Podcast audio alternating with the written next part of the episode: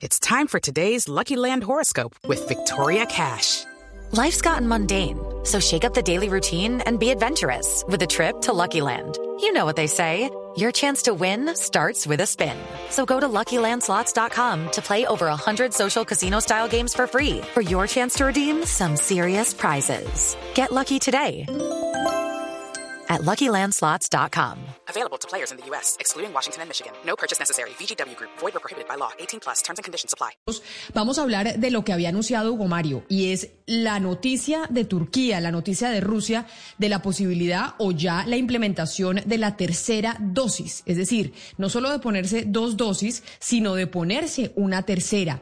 Y por eso esto ha empezado a surgir porque está la expansión de la variante Delta. Valeria, que la variante Delta es la que está llegando a, hacer un caos en, en el Reino Unido y es la que nos está asustando ahora, ¿no? COVID en esteroides, le dicen así, lo dijeron así los del CDC y Fauci en Estados Unidos, Camila. Es una variante extremadamente contagiosa. Usted nada más se contagia estando ocho segundos expuesto al virus. Eh, no está probado que sea más mortífera y sí está probado que responde a las vacunas. Pero pues es, es un tema de alta preocupación, Camila. Y por eso vamos a hablar con la doctora Mónica Gandhi Valeria. Ella es la directora médica de enfermedades infecciosas del Hospital General de San Francisco en Estados Unidos y es una de las científicas más respetadas en ese país. Entonces, eh, voy a saludar a la doctora Mónica Gandhi. Doctora Gandhi, bienvenida. Muchas gracias por atendernos hoy aquí en Mañanas Blue para Colombia. Thank you. Doctora Gandhi, mire, tengo una pregunta y es para todos aquellos escépticos y en medio de tanta desinformación, porque aquí en Colombia nos está pasando, las vacunas, ¿son seguras, sí o no, para ya quitarnos esa, esa, esa duda de encima? Yes, I do think they're very safe. I mean, they all have different mechanisms of action. Some use mRNA to code for some, a part of the virus, the spike protein. It makes you make an immune response against it. The Sinovac, the Sinopharm are actually both inactivated whole vaccines. But at this point in the world, there have actually been 10.7% of the world's population uh, received full vaccination. 3 billion doses have been given out. And we really have not seen concerning safety signals across all those people. So they really are safe. And in countries that are vaccinating fast, they are really bringing down death and disease. Permítame, vamos a traducir, doctora Gandhi. Hoy, doña Mariana Palau, que no la ha saludado, usted nos va a ayudar hoy con la traducción de la doctora con quien vamos a hablar de muchas dudas que tenemos sobre las vacunas. Claro que sí, Camila. Le digo lo que acaba de decir la doctora Gandhi. Dice que ella cree que son muy seguras. Tienen distintos mecanismos de acción, ¿cierto? Unas utilizan es la proteína que le llaman la proteína spike, que genera esta, esta respuesta eh, a la humanidad, la, la, inmunidad, perdón. Después también está la Sinovac, la Sinopharm. Tiene como una parte del virus que está inactiva, pero en este punto en el mundo ya hemos vacunado a suficientes personas para saber que no hay ninguna preocupación, que no hay una señal ahí afuera eh, con suficientes personas que nos genere alguna eh, preocupación. Y aquellos países que están vacunando muy rápido, pues es a los que mejor les está yendo. Doctora Gandhi, mire, hemos recibido de algunos oyentes una, una, información sobre la relación que existe entre la vacuna de Pfizer, que es como la mejor que dicen muchos que quieren ponerse, con algunos casos de parálisis de Bell, que es la, parálisis de la, de, la, de la cara. ¿Es cierto que existe alguna relación entre esa vacuna y la parálisis de Bell? ¿Debemos preocuparnos, sí o no?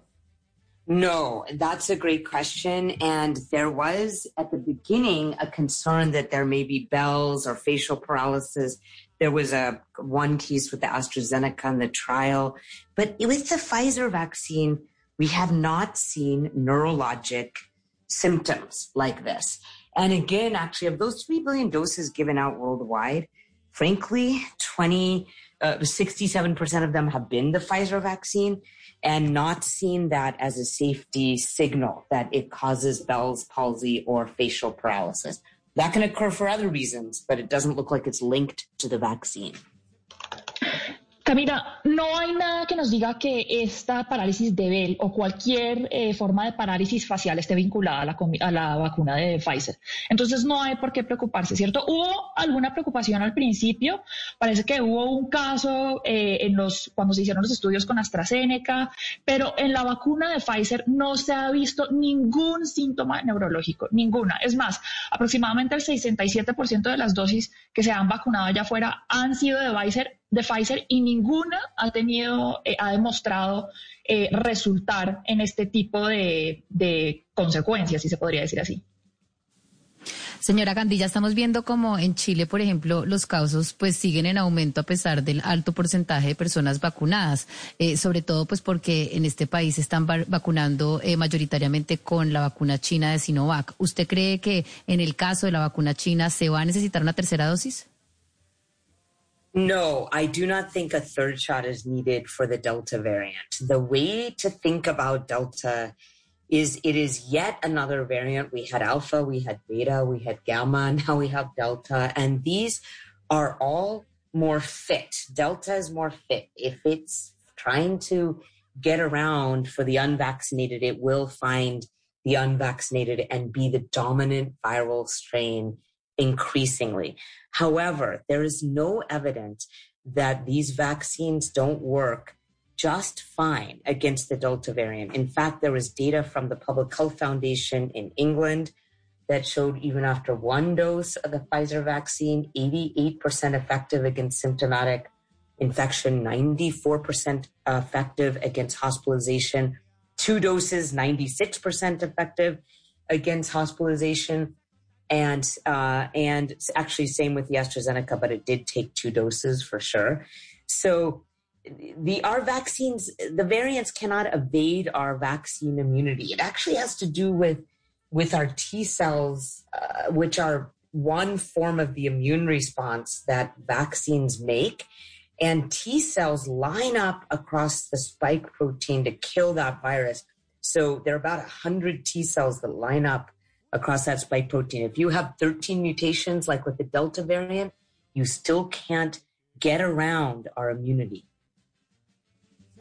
Pues ahí está, esta pregunta, Valeria, es importante. Es importante porque es la duda que tenía Hugo Mario y esto nos relaciona con lo que está pasando en Rusia y en China, Mariana. Y es lo que nos dice la doctora sobre si se necesita o no una tercera dosis ahora que tenemos la variante Delta asustando al mundo.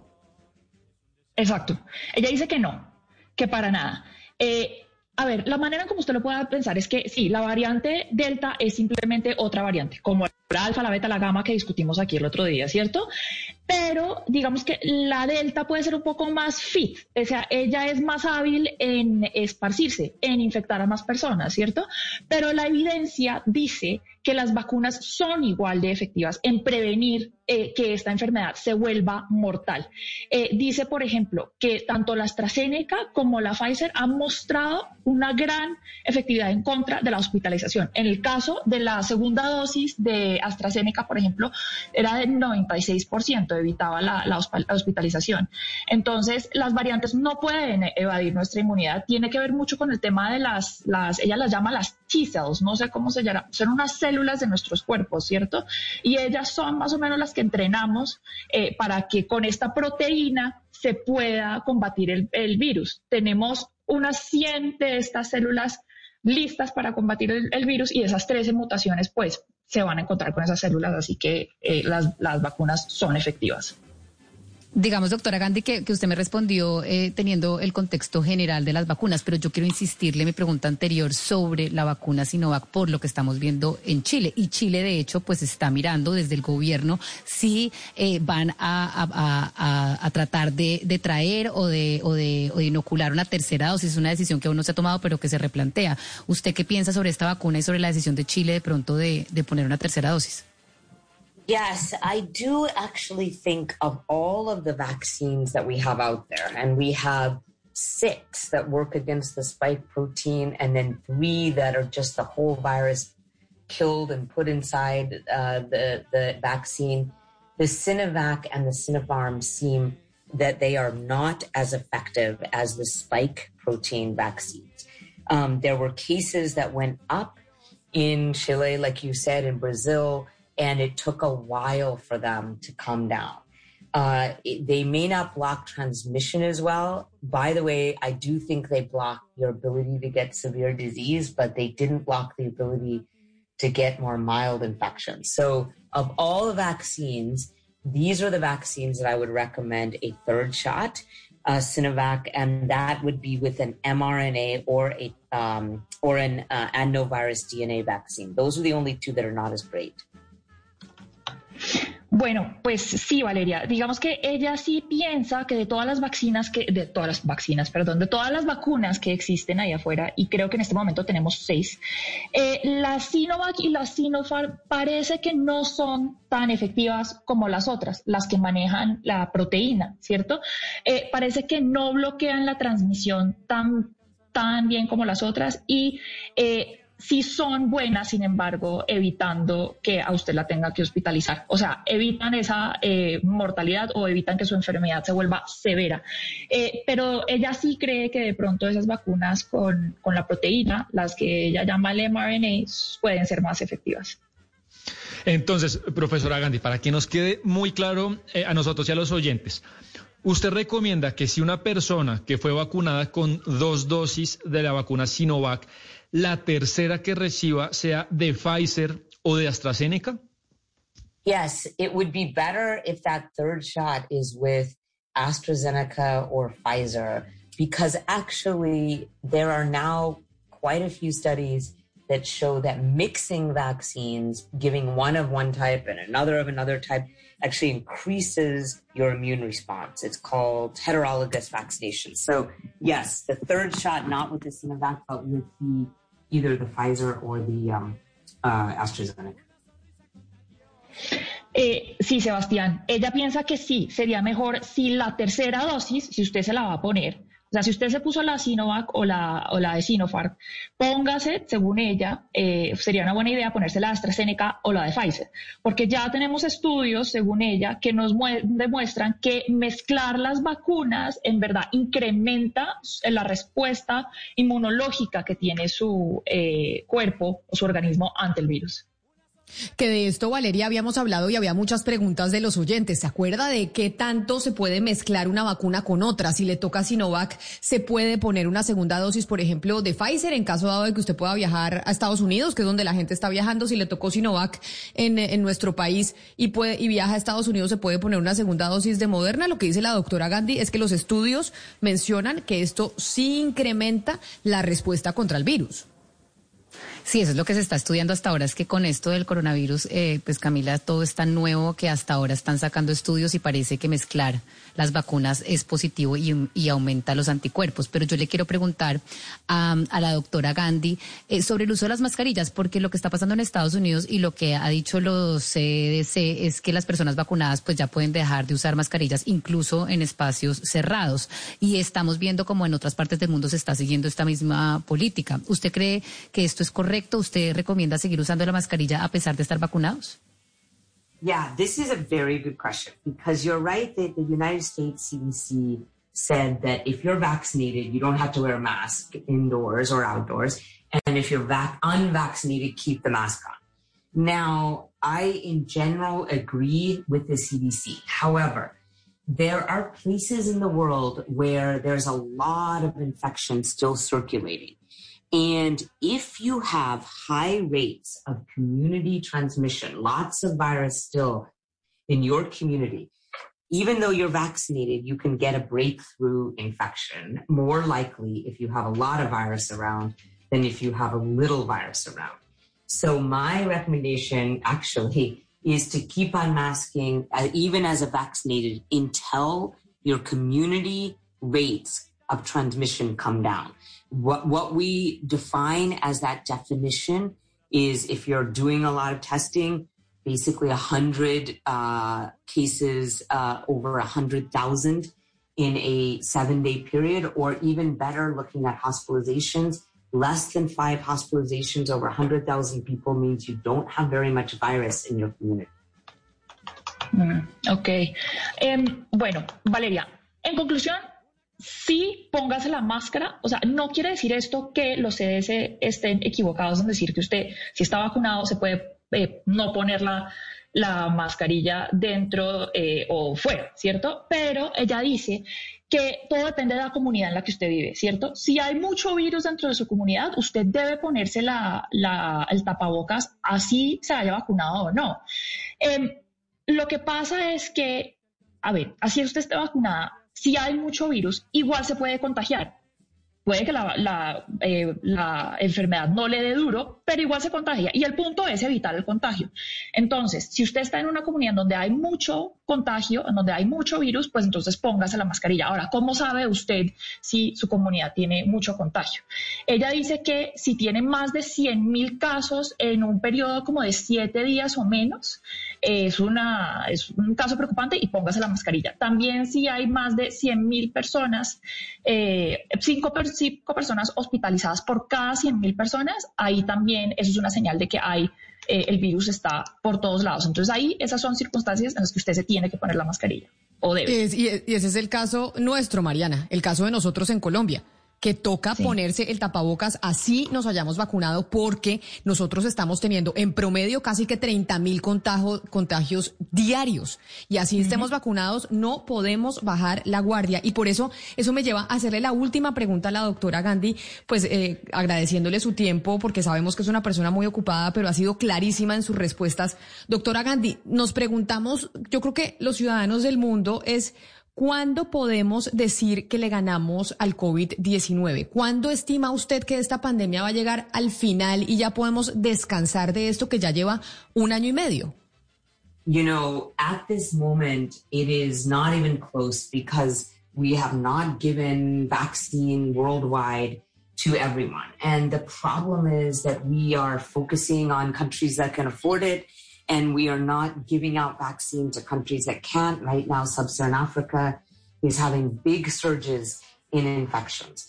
We need 11 billion vaccines to be given outside to the world, essentially to get 70% of people uh, vaccinated. We have only given out 3 billion doses. We have 8 billion to go.